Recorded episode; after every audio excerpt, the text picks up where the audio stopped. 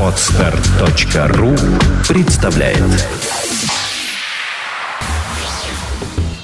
Пивной сомелье Ток-шоу для тех, кто любит пиво и знает в нем толк. Здравствуйте, вы слушаете 18-й выпуск вкусного ток-шоу «Пивной сомелье» в виртуальной студии программы Ольга Зацепина. Несмотря на то, что в прошлом выпуске мы анонсировали интервью с норвежским экспертом по пивной кулинарии Сигрид Стрэткварн, говорить сегодня будем с другим человеком. Сегодня у меня в гостях владелец, э, совладелец сети новосибирских баров и большой пивной гурман Григорий Морозов. Беседовать будем о том, как превратить хобби в бизнес, как открыть успешный пивной бар и как, наконец, развивать культуру потребления пива. Ну а Сигрид Сигрид появится в следующем выпуске. Она свой визит в Россию отложила по независящим от нее причинам. Отменить его просто было невозможно. Начнем выпуск, как всегда, с интересных новостей мирового и российского пивоварения. Бирньюз. В Петербурге продолжается курс лекций «Пивной сомелье». 30 ноября в образовательном центре «Дом Бенуа» пройдет историческая лекция Сергея Деркача, создателя музея пивоварения на юге России. Он, кстати, у нас в программе появлялся, так что если вы живете в Петербурге и вам интервью с Сергеем понравилось, приходите. Разговор пойдет о появлении пива на российской земле и о том, как оно получило широкое распространение и признание у многочисленных народов, населяющих нашу страну. 7 декабря о пивной горечи расскажет Юрий Катунин, руководитель музея истории пивоваренной компании «Балтика», тоже наш спикер. Он рассказывал у нас, кстати, о мифах о пивных, тоже очень интересно было. Ну а на своей лекции он расскажет о технологии производства пива, об ингредиентах и о том, что именно делает пиво горьким.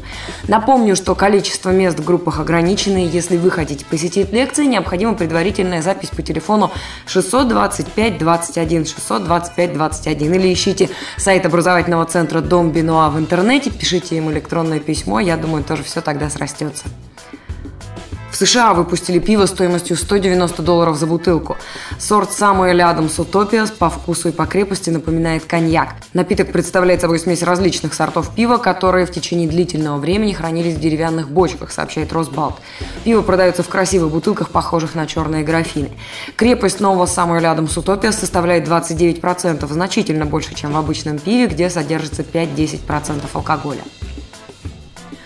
Кубанском государственном технологическом университете прошли курсы повышения квалификации для барменов и официантов, современные тенденции в производстве пива, организации потребления пива и культура потребления. Сотрудники кафе и ресторанов Юга России познакомились с технологией производства пива, ну а также с различными актуальными нюансами культуры потребления. Теоретическую часть в рамках дополнительного профессионального образования прочитали преподаватели кафедры технологии организации виноделия и пивоварения Кубанского технологического университета, ну а практическую провели сотрудники лаборатории завода «Балтика». Ростов. Напомню, занятия прошли в рамках образовательного курса «Пивной сомелье». Пивной сомелье. Пивным сомелье этого выпуска станет человек из Новосибирска. Григорий Морозов, он бирофил с огромным стажем, любитель пива, человек, который активно им интересуется. И в связи с этой любовью даже пиво сделал своей основной профессией. Григорий, начиная работать совершенно в другой отрасли, стал со временем пивным ресторатором. Вот, и сегодня мы будем говорить о пиве с сибирским характером, поскольку Григорий у нас из Новосибирска. Он про вкусы сибиряков пивные знает прекрасно, будучи ресторатором. Ну и много всего интересного нам еще расскажет. Григорий, здравствуйте. Здравствуйте.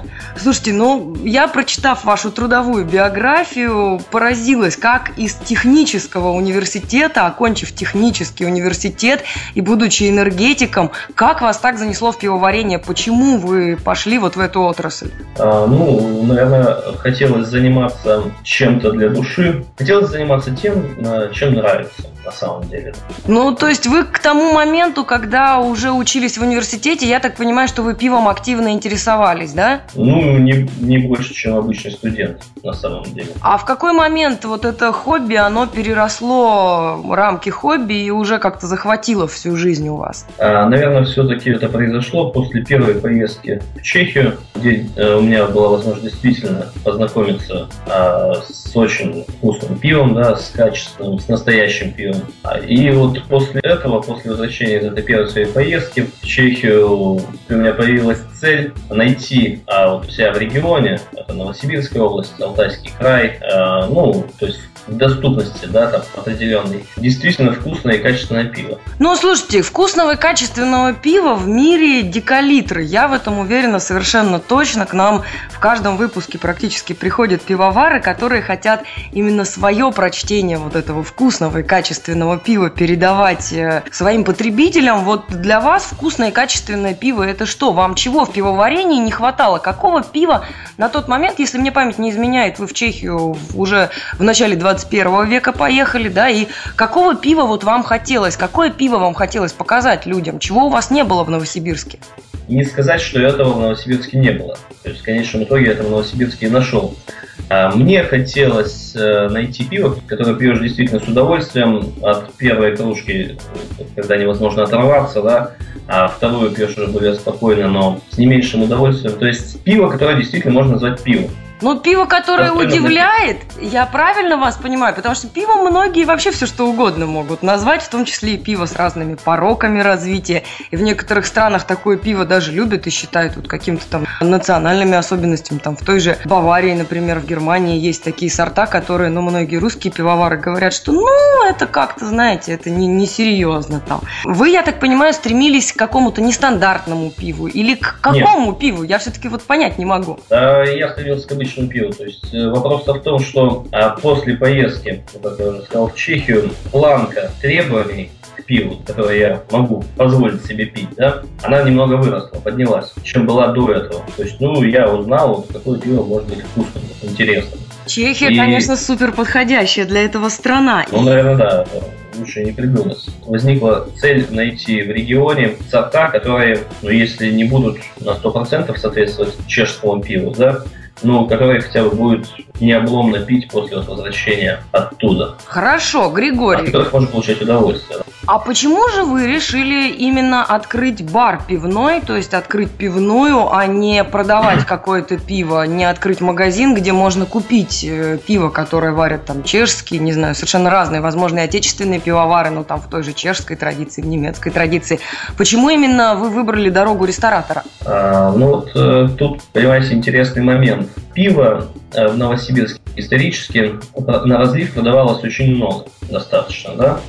А, как минимум по количеству наименований сортов. А вопрос качества уже, можно сказать, был вторым. А дело в том, что в Новосибирске, э, как мы знаем, в свое время изобрели вот эти устройства беспенного розового пива. Ну-ка, расскажите об этом подробнее. Это вы знаете, мы еще ничего об этом не знаем. А, ну, так называемые пегасы, которые сейчас распространены э, по всей России, там, и ближнему зарубежью, а устройство беспенного розового пива. Ну, то есть это вот а. те самые краны, которые стоят в магазинах, которые продают пиво да, на разлив, и в ресторанах. Да? Позволяет разливать пиво, да. Не, не в ресторанах. Они стоят именно в магазинах разливного пива. А, ну все, я, я поняла. То есть то, что, то, что на, то, те установки, которые наливают пиво именно в большие бутылки, и да. там пиво не карбонизируется дополнительно, как в ресторанах, а просто наливается для дальнейшего употребления где-то. Верно? Оно карбонизируется на самом деле, так же, как и в ресторанах. Но оно разливается быстро, а без образования лишней пены, то есть без потерь для производителя да? Ну, э, в основном идет экономия во времени. И, возможно, э, где-то выигрывает качество пива, потому что, ну, идет меньший контакт с кислородом во время налива, да, то есть пиво наливается под давлением в бутылку, закрывается. Э, в Новосибирске пиво на разлив, в магазинах разливного пива было достаточно.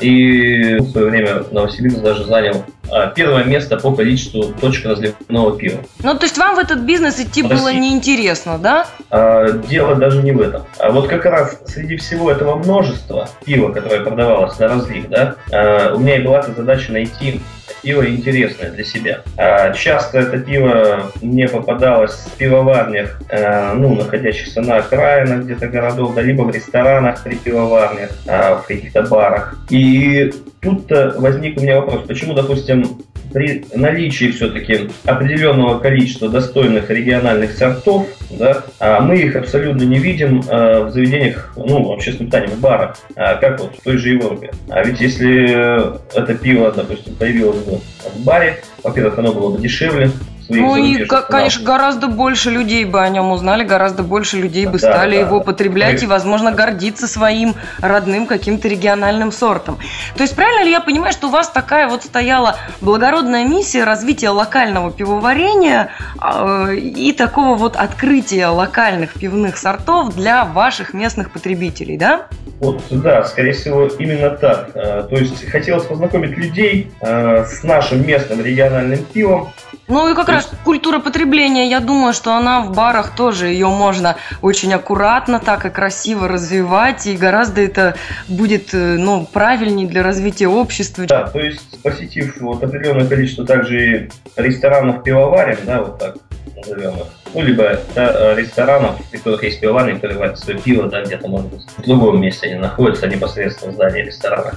Я не нашел для себя идеального места. То есть место, где было с одной стороны вкусное пиво, а с другой стороны э, соответствующий интерьер, антураж, атмосфера, да, потому что я считаю, для пивной атмосфера это очень важный элемент. И в-третьих, определенный такой демократичный уровень цен как на разливаемые напитки, так и на подаваемые блюда. Потому что мы с вами, с вами тоже знаем, что пивна это заведение, прежде всего, демократичное, да, по всем показателям. Ну, это естественно, естественно в, в связи с той культурой, которая к нам приходит из той же Чехии, из Германии, где пивные это действительно демократичные заведения, куда и большой компании люди могут прийти и не будут опасаться, что они последние деньги там потратят. Это да, на сто процентов. Заведение, куда можно зайти после работы, возможно, там не раз в неделю, да, возможно, 3-4, и, возможно, максимум на 2 кружки пива, да, но действительно, куда можешь зайти а, мимоходом по пути домой, а, не делая из этого какое-то событие. Ну, мы, мысль возникла следующая. Если этого не хватает мне, то, наверное, это не хватает кому-то еще. В принципе, вот так и появилась идея открыть бар, который будет в себе, с одной стороны, сочетать наличие вот этого местного регионального непастеризованного пива, с другой стороны, хорошую доступную кухню и атмосферу именно вот европейской пивной. Хорошо, Григорий, а вот у вас, э, я так понимаю, что вы начинали с одного бара, сейчас у вас не одно заведение, это я знаю точно. Э, сколько у вас баров и чем они отличаются, и почему они разные, если они разные? Сейчас у нас три бара. Вот последний мы открыли буквально э, в прошлую пятницу. Первый бар, ну он такой самый можно сказать, камерный, а, небольшой. Доля постоянных посетителей там, ну, процентов 80-90. Ну, то есть это такой был пробный шар и скорее вот эксперимент, на котором вы не знаю, руку набивали, наверное, да, а потом да, уже дальше ну, масштабировали. Пробный шаг, он, он оказался удачным, а до сих пор этот бар успешно функционирует, и я бываю в нем каждый день, смотрю, как там идут дела. А, но а, там изначально был задан формат, который предполагал наличие только местных региональных, вот как я сказал, сортов.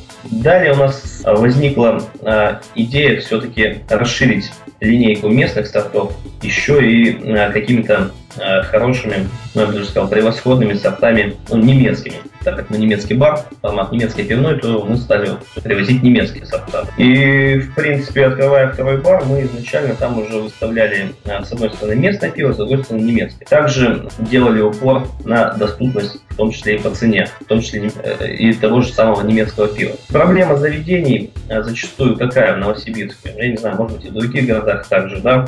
А просто местный рынок не более знаком. Сорта пива, которые действительно хотелось бы выпить в заведении, да, они не проливаются. Ну, то есть, то когда какие-то нестандартные сорта вы имеете в виду, что их довольно мало, а там, не знаю, люди пьют там стандартный лагерь в большом объеме, ну, да? Допустим так, стоит э, три сорта, так называемого элитного немецкого пива, там Вайнштефан, Шнайдервайс, э, там что-то еще, да, вот, и этих сортов там около восьми. А тут же стоит у них э, местное пиво, которое они варят под своей как бы маркой, да, а тут же у них стоит там Хайникен пиво, еще что-то, допустим, там Калужское какое-то, да. И разница между вот этим немецким пивом и вот этим пивом нижнего ценового диапазона, это пиво отличается с ним в два раза. То есть понятно, что э, большая часть людей так или иначе налегает на вот эти дешевые сорта. Ну, потому что народ у нас, откровенно скажем, не супер богатый, и здесь можно понять, почему так происходит. Слушайте, Григорий, а как ну, вам удалось вот ценовую доступность тогда держать? Расскажите, пожалуйста, я думаю, что многим рестораторам не только из вашего региона, но и вообще со всей России будут ваши такие секретики интересны. А, да тут э, секретов никаких нет на самом деле, просто ну, где-то, может быть, стоит умерить свои аппетиты а, в пользу идеи, которую ты вкладываешь в свое дело, да, ну, мы посчитали, что мы можем продавать пиво дешевле, чем большинство заведений нашего города. А расскажи, расскажите, вот сколько чем, у вас стоит чем любое другое пива? заведение нашего города? Расскажите, почем продаете? А, если мы возьмем первое заведение, да, а, где только региональные марки, сейчас там кружка пива стоит, ну, пятая кружка, 120 рублей. Ну, вполне себе доступно, я думаю, что... А есть... Да, во втором заведении мы заведомо региональное пиво поставили чуть дороже, чтобы не была вот слишком вот эта большая ценовая разница между местным сортом и зарубежным. Uh-huh. То есть у нас там стоит замечательное барнаульское пиво Бладбахер, 4 сорта этого пива по 140 рублей за большую кружку. А также такие немецкие сорта, как э, Вайнштефан, Кёстрицер, Шнайдер Вайс по цене 190 рублей за кружку. И вот эта вот э, разница в 50 рублей, она уже позволяет большинству людей ориентироваться не только на цену, а еще и все-таки на вкусовые предпочтения. Ну, вот. слушайте, такими ценами, я думаю, что вы действительно свои цели во многом достигли. Когда пиво проливается по кеге в день хотя бы, а при этом пиво у меня хранится в холодильной камере, то есть оно не, нагрев... не подвержено температурным перепадам. То есть пиво, э, и я тоже это, на самом деле, это было для меня открытие, пиво кеговое, э, импортное, разливаемое у нас, оно действительно может иметь вкус достаточно близкий к этому же пиву за границей. Да? Слушайте, Наиб... Григорий, вот э, об этом же совершенно говорил один из наших гостей, Алексей Буров, который в Петербурге открыл сеть магазинов вместе с другом, так же, как и вы, открыл сеть магазинов «Пивная карта», где они не только продают э, тарированное пиво, но и продают разливное пиво. Они говорят, что мы вот как раз очень-очень следим за тем, чтобы у нас пиво проливалось быстро, чтобы оно не стояло там не кисло в кегах, и чтобы оно с воздухом не контактировало, не окислялось, чтобы оно действительно всегда было свежим, вкусным. И поэтому ну, многим нашим слушателям, наверное, можно дать рекомендацию, выбирая ресторан, выбирать какие-то такие вот рестораны, где и оживленно, и много народу, чтобы было понятно, что пиво проливается быстро, не стоит, не портится, и тогда им будет гораздо вкуснее. Как думаете, это правильная рекомендация?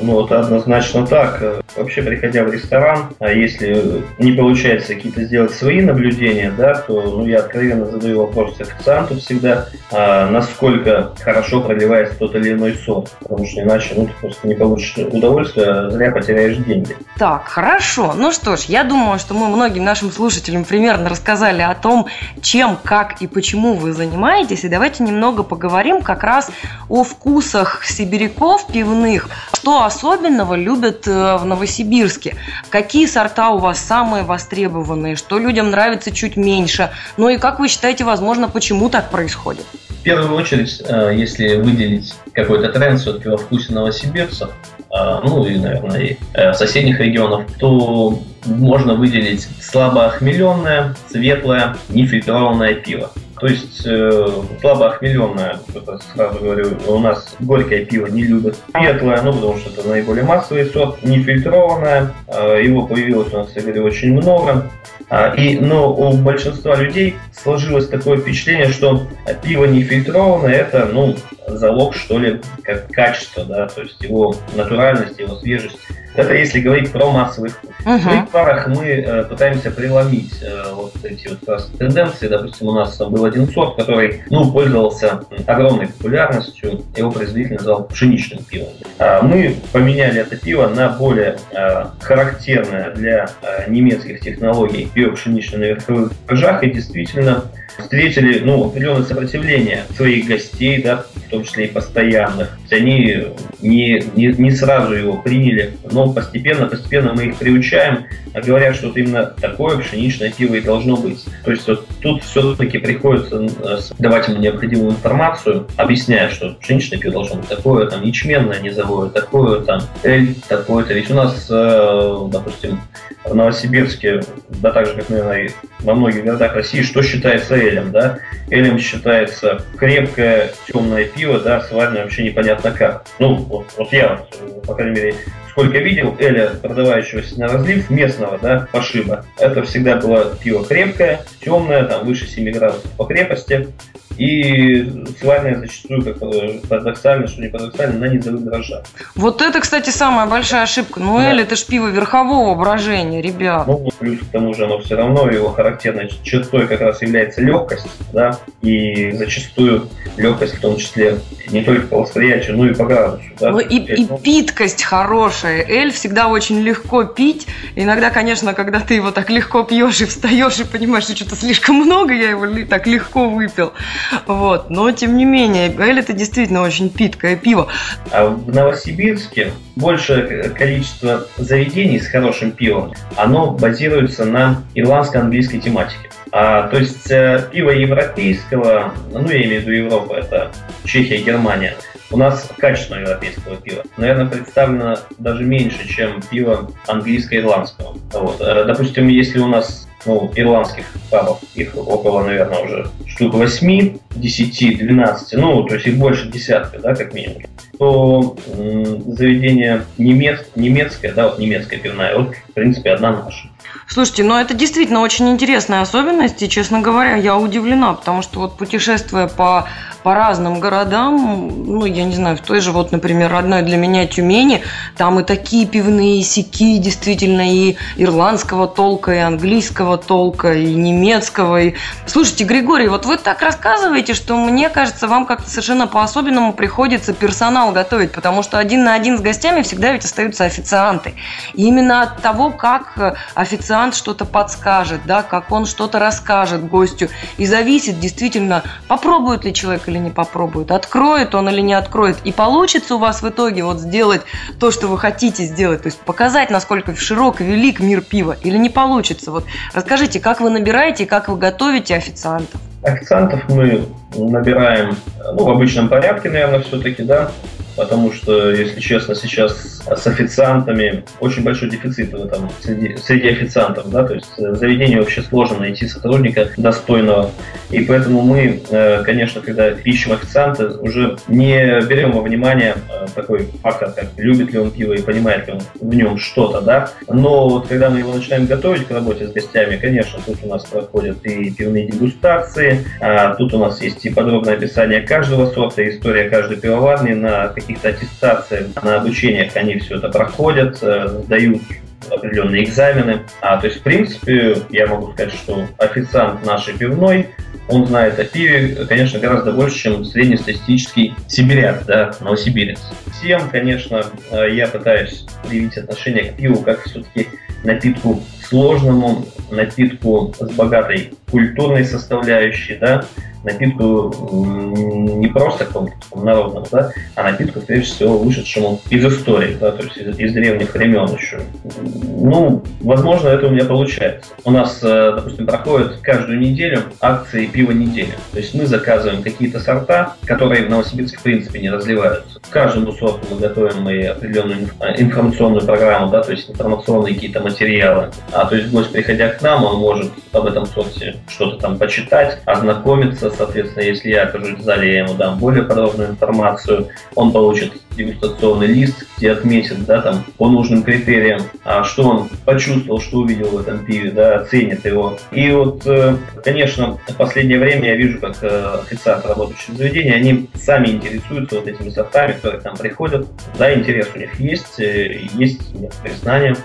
Слушайте, Григорий, а вот вы упомянули о дегустационных листах. Это такая штука, которую ну, многие эксперты по пиву, по кулинарии, они рекомендуют ну, людям людям, которые уже так больше среднего, скажем, интересуются пивом, они рекомендуют делать записи небольшие. То есть правильно ли я понимаю, что вы в своих заведениях людям как раз даете вот эти вот листы и как-то намекаете, на что смотреть в пиве, что отмечать, какие нюансы вкуса? Да-да-да, вот именно цель этих дегустационных листов не столько а, получить какую-то обратную связь, хотя это тоже очень важно, да, то есть понять, насколько пиво понравилось нашим гостям, а действительно подтолкнуть их к пониманию пива как сложного напитка со сложной вкусовой составляющей и со сложным ароматом, где действительно очень много различных оттенков. Они, да, действительно, а, уже не просто так берут и пьют его, а смотря вот на дегустационный лист, начинают копаться в своих ощущениях, да, и искать